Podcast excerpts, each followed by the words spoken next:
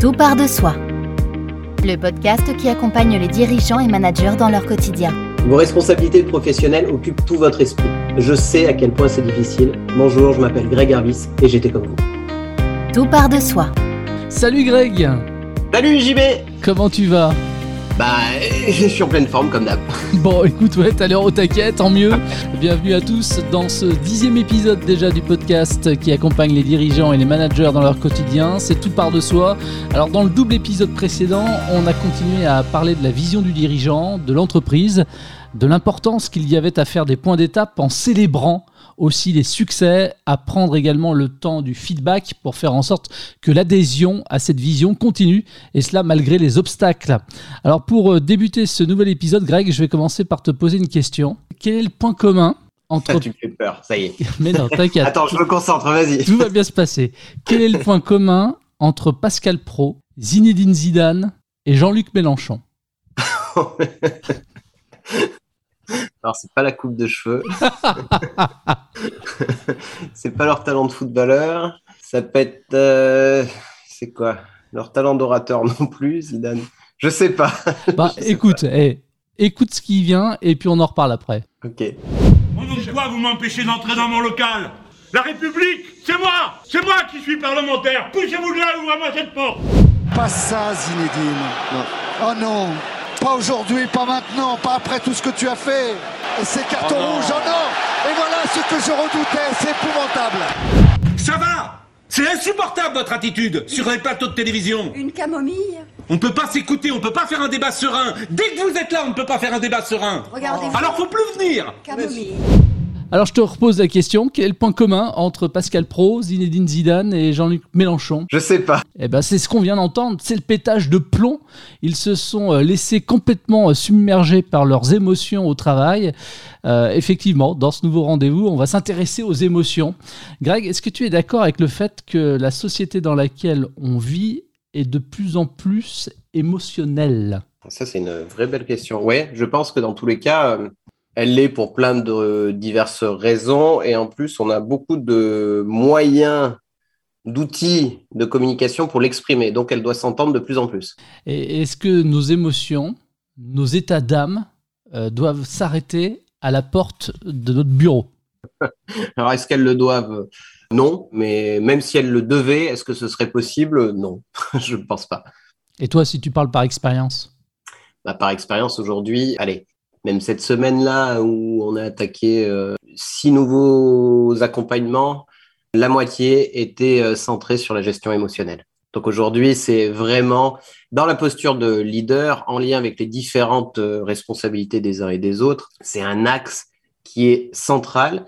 Et dans tous les cas, c'est devenu aussi un, un jargon. Aujourd'hui, on sait venir voir l'autre pour dire, OK, j'ai besoin d'être accompagné sur une gestion émotionnelle. Moi, quand j'ai attaqué euh, il y a 18 ans, enfin, quand je commençais mon premier poste en responsabilité, on parlait difficilement de gestion émotionnelle. C'était pas les sujets de l'époque. Non, en tout cas, euh, j'en étais pas au fait, j'étais pas attentif à ça. On parlait de savoir gérer le stress, savoir euh, contenir la pression, savoir se faire mal, c'est ce qu'on entendait souvent, savoir ressentir dans quel état euh, nous sommes pour mieux le traverser et euh, parfois mieux le canaliser pour être un leader plus à sa place, euh, on l'entendait pas du tout, jamais. Alors, faut dire aussi que quand on parle des émotions, euh, on fait appel aussi à, à son passé, à la façon sûrement dont on a été éduqué. C'était peut-être davantage vrai d'ailleurs du temps de la génération de nos parents ou grands-parents, mais on a souvent appris à éviter à exprimer nos émotions. Si la maîtrise de soi est un atout, notamment en, en entreprise, Mm. l'expression des émotions est encore parfois, peut-être même euh, trop souvent, considérée comme un, un signe de faiblesse. T'en quoi, toi? Ouais, en tout cas, c'est très très marqué. Une grande partie aujourd'hui des, des managers, des dirigeants, des entrepreneurs ont ce qu'on appelle un driver identifié très marqué, c'est le soi fort. Une personne soit fort, donc c'est très identitaire chez un dirigeant, c'est quelqu'un sur qui on peut compter, c'est quelqu'un qui s'investit, c'est donc quelqu'un qui est solide, qui sait tenir la pression, mais tout ça à quel prix? Bah, un des premiers points, c'est que c'est quelqu'un qui exprime très peu ce qu'il ressent. Donc c'est quelqu'un qui va masquer ce qu'il a à l'intérieur de lui. C'est fréquemment ce type de personne qu'on retrouve à la tête d'équipes, d'entreprises, de, de systèmes. Et tout ça vient d'où? Bah oui, il vient d'un système éducatif. Oui, ça remonte à l'enfance. Ouais. Ça remonte à l'enfance et généralement entre le 0 et le 7 ans, où on, on, se développe en se comparant un petit peu autour de nous.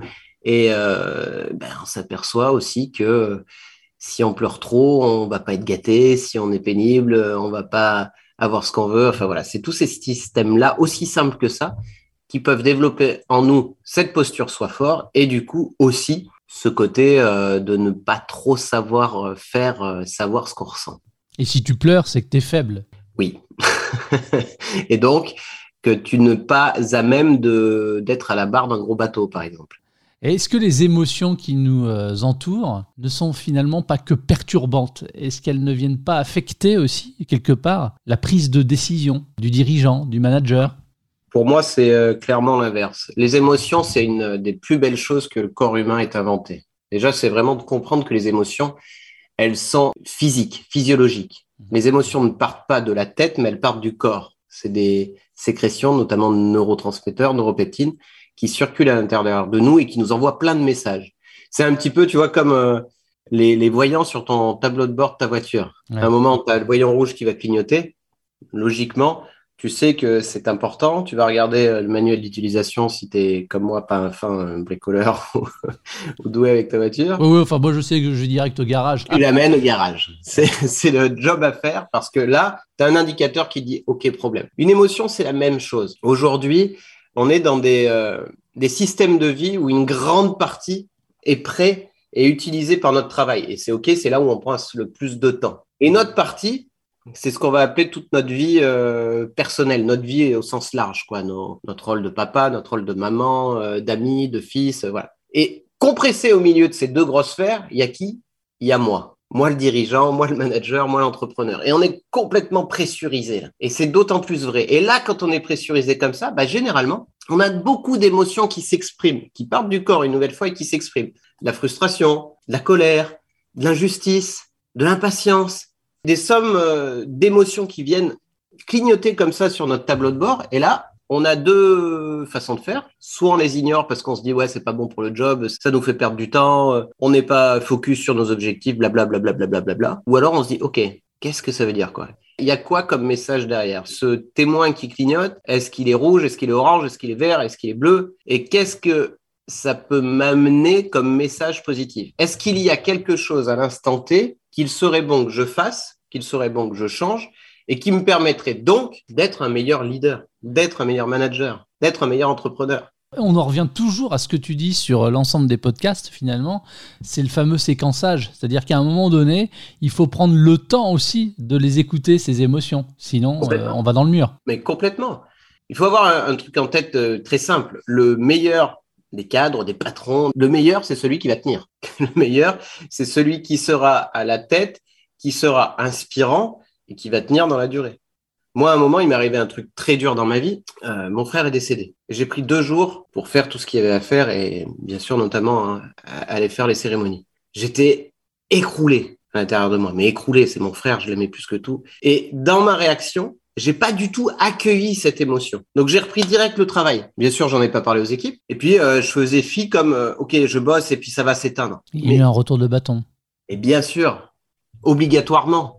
Et du coup, est-ce que j'étais un bon leader? Non, parce que derrière j'ai eu euh, un problème de santé euh, grave et ça m'a éloigné de l'entreprise pendant un mois. Et je pourrais dire ah j'ai pas de chance, putain quelle vie de merde entre ça puis ça puis ça puis qu'est-ce que ça fait ça? Eh ben c'est à l'intérieur de moi justement tout système de neurotransmetteurs que je connaissais pas à l'époque, tous les récepteurs intramembranaires qu'il y a là sur mes petites cellules venaient capter toutes ces émotions négatives et venaient justifier un état de vie. Mais en fait non, la réalité c'est qu'à un moment il était important d'accueillir, de voir ce bouton qui clignotait, mais rouge écarlate sur mon tableau de bord, et qu'il était important que j'aille trouver des solutions face à ça, que j'aille la traverser, que j'aille la vivre, cette émotion, peut-être que j'aille me faire accompagner, dans tous les cas, que je l'accueille. Mmh. Et aujourd'hui, là, en mode conseil avec ceux qui nous écoutent, posez-vous la question, OK, quel type d'émotion récurrente je vis? Quel type d'émotion me traverse actuellement? Et ça, c'est important parce que généralement, derrière une première émotion qui va venir, style, euh, je sais pas, je suis en colère,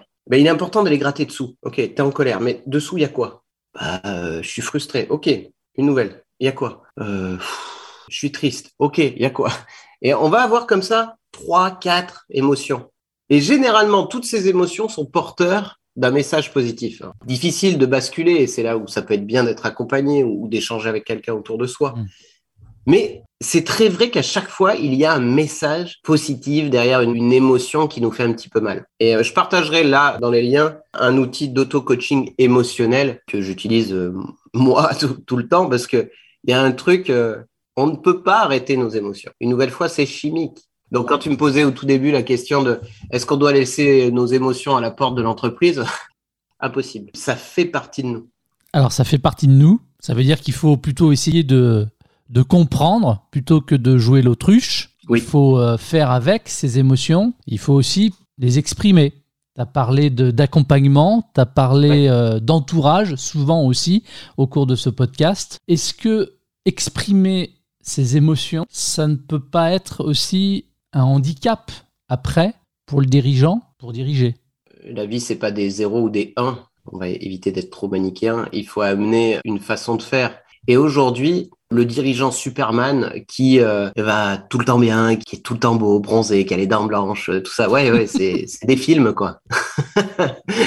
il, y a, une partie, ok, il peut être tout ça et il est aussi humain. Donc, euh, il n'y aura pas mieux pour des collaborateurs de pouvoir s'identifier à son leader. Et le collaborateur, comme n'importe quel humain, vit des moments plus ou moins faciles dans sa vie. Donc aujourd'hui, si un leader est en capacité de savoir exprimer ce qu'il peut traverser, c'est pour moi une très grande force. Alors, quand je disais il n'y a pas que des 0 et des 1, c'est il faut pas aller exprimer toutes les minutes, euh, tiens, ah là je suis bien, oh là là non, je me sens triste, non. Enfin, on va perdre les gens, c'est pas le fait. Mais si je te reprends moi mon exemple avec euh, le drame qui m'est arrivé, ma posture de leader, notamment à mon comité de direction, aurait dû être de savoir leur exprimer pour qu'ils le sachent. C'est important, c'est aussi cette relation de confiance à avoir. Je suis pas obligé de dire toutes les grandes lignes. Je suis pas obligé non plus d'arriver avec mon sac de 100 kilos et de le remettre sur les épaules. C'est pas ça le rôle d'un leader. Mais c'est de savoir, OK, aujourd'hui, c'est pas je suis triste. Je me sens d'humeur triste parce que un ami euh, avec qui j'étais au lycée, je viens d'apprendre que il faut savoir le dire parce que hier j'étais avec toi JB, tu étais de super bonne humeur, on s'est checké, salut à demain machin et tout ça. Grande banane, j'arrive le matin, ça va JB, t'es en forme? Ouais. Qu'est-ce qui m'arrive moi quand ça se passe comme ça? Premier truc, je me dis mais merde, qu'est-ce que j'ai fait? J'ai les checké euh, trop fort hier au soir. tu vois, il y a la machine à penser qui se met en route. Et du coup, forcément, je vais faire des suppositions. Et aujourd'hui, c'est ce qui se passe très fréquemment dans les entreprises. On va avoir le leader qui va arriver avec son sac à dos. Et ce sac à dos-là, il va pas réussir à exprimer à ses collaborateurs ce qu'il contient. Une nouvelle fois, je suis pas en train de dire qu'il faut tout dire, mais il faut aussi être capable de donner des indicateurs à ses collaborateurs pour qu'ils comprennent pourquoi il ne parle pas, pourquoi il tire la gueule, pourquoi aujourd'hui il est tranché. Tu sais, le fameux comment ça va de chaque matin. Ouais pas une forme de langage pour dire bonjour. Normalement, c'est une vraie question qui doit amener une, donc une vraie qualité de demande, mais aussi une vraie qualité de réception du message qui est transféré. Et de ce fait-là, une vraie qualité aussi de responsabilisation, de savoir dire. Nous, on a commencé l'émission tous les deux tout à l'heure. Tu m'as demandé comment ça va. Moi, j'ai eu une nouvelle euh, cette semaine qui est pas hyper agréable. Je te l'ai partagée. Et cette nouvelle, je la partage pas à la terre entière, mais je la partage avec toi parce que c'est important pour notre relation, pour l'émission qu'on fait. Et je suis pas là à te poser mon sac de 100 kilos, tiens, démerde-toi avec ça. Non. Aujourd'hui, la vie est une quête émotionnelle. On vit pour ressentir des émotions. Et le dirigeant, en tant que tel, est vraiment un être qui kiffe les émotions. Il fait ça pour vivre des émotions. Les émotions, elles sont de nature différente, effectivement. Il y a la difficulté aussi de savoir agir par rapport à une décision future à prendre. Parfois, mm. pour le dirigeant, il y a des décisions difficiles à prendre, comme le licenciement, pire, le, dépôt de bilan. Là aussi, tu as un tas d'émotions. Non seulement tu as tes émotions à toi, par rapport à une décision que tu vas devoir imposer à l'autre, mm. et en plus, en face de toi, tu vas avoir les émotions en retour de ce que tu viens de décider. Exactement. Donc il faut apprendre à gérer ces émotions, mais aussi les émotions que l'on te renvoie. En fait, le jeu, une nouvelle fois, c'est que tout part de soi. Il n'y a vraiment qu'un seul axe où on peut être acteur, c'est sur nous. Il va y avoir les émotions qui partent de nous et qu'on crée vis-à-vis de nous. Et il y a notre environnement, c'est là où on parle d'épigénétique, de ce qu'on reçoit de notre environnement. Et le cas que tu expliques, par rapport à des postures très difficiles de leader, de savoir euh, à un moment, bah, par exemple, licencier un collaborateur, c'est extrêmement difficile, extrêmement. Mardi, j'accompagnais quelqu'un dans ce schéma-là. Par rapport à l'acte commis par le collaborateur, il se doit de le faire. Sinon, dans l'entreprise, ça ne pourrait pas être compris. Mais le dirigeant qui devait faire ça vit très mal parce que il a aussi un lien avec cette personne et qu'il sait les répercussions que ça aura sur la vie de cette personne. Et cette personne-là, au moment où ça s'est fait, s'est écroulée. Et donc, comme tu dis, il a reçu par retour ces émotions difficiles. Il les a pris en pleine face, quoi. Donc, c'est le double effet qui se coule. Alors, il est où le positif là-dedans? Parce que tu nous dis, au final, quand on réfléchit, quand on prend le temps, il y a quelque chose de positif qui ressort. Je t'ai pas dit qu'il y a quelque chose de positif, c'est qu'il y a toujours un message positif. Alors, c'est quoi le message là? Dans tout ça, et c'est ce qu'on a travaillé par rapport à ce dirigeant, dans sa façon de travailler, dans sa façon de faire et dans l'organisation de l'entreprise, il y avait vraiment des messages positifs à prendre. Et par rapport aux collaborateurs, il y avait vraiment aussi des messages positifs pour lui. Là, en l'occurrence, par rapport au, au dirigeant qui a vécu ça, le message, c'était en lien avec lui, ses valeurs personnelles et les valeurs de l'entreprise, comment il les laissait s'exprimer. Et pour le coup, dans l'émotion vécue, il a compris vraiment ce désalignement entre les règles de l'entreprise et ses valeurs. Donc, il a complètement réaligné tout ça. Et en fait, le collaborateur a clairement fait une faute, mais par son attitude de dirigeant et par rapport à son désalignement avec ses valeurs, il a amené le collaborateur à pouvoir faire cette faute. Donc, il a changé derrière ça des modes de comportement aussi personnels et aussi un cadre de direction d'entreprise. D'où le message positif in fine. Savoir se servir de ses émotions pour agir, c'est savoir les contrôler pour mieux les maîtriser. Tu es d'accord avec ça? Ouais. Donc la maîtrise et le contrôle du manager, du dirigeant, eh bien, je te propose d'en parler lors du prochain épisode, si ça te convient. ça me va. Maîtrise et contrôle, ce seront les thèmes du prochain épisode. Merci à vous de votre attention. Ça s'appelle Tout part de soi et c'est le podcast qui accompagne dirigeants et managers dans leur quotidien. Un programme auquel vous pouvez vous abonner depuis l'ensemble des plateformes de diffusion de podcasts.